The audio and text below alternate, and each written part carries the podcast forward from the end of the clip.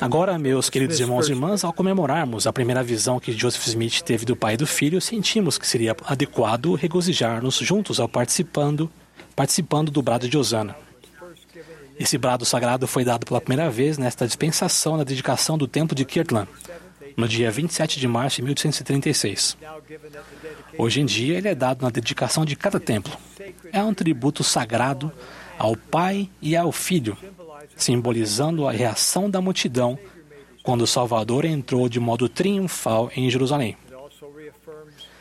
Ele também reafirma o que o jovem Joseph vivenciou naquele dia no bosque sagrado. Ou seja, que o Pai e o Filho são dois seres glorificados a quem adoramos e louvamos. Demonstrarei agora como é dado o brado de Osana.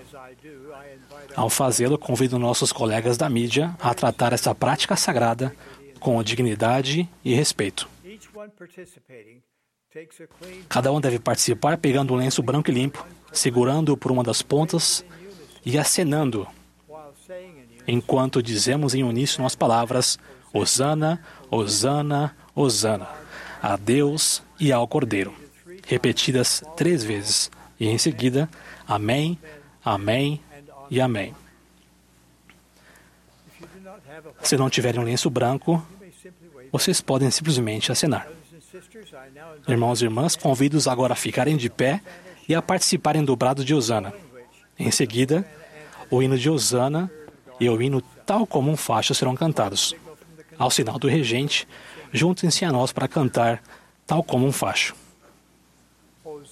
Osana, Osana, Osana, a Deus e ao Cordeiro.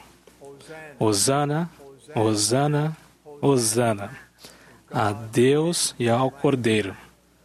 Osana, Osana, Osana, a Deus e ao Cordeiro. Amém, Amém e Amém.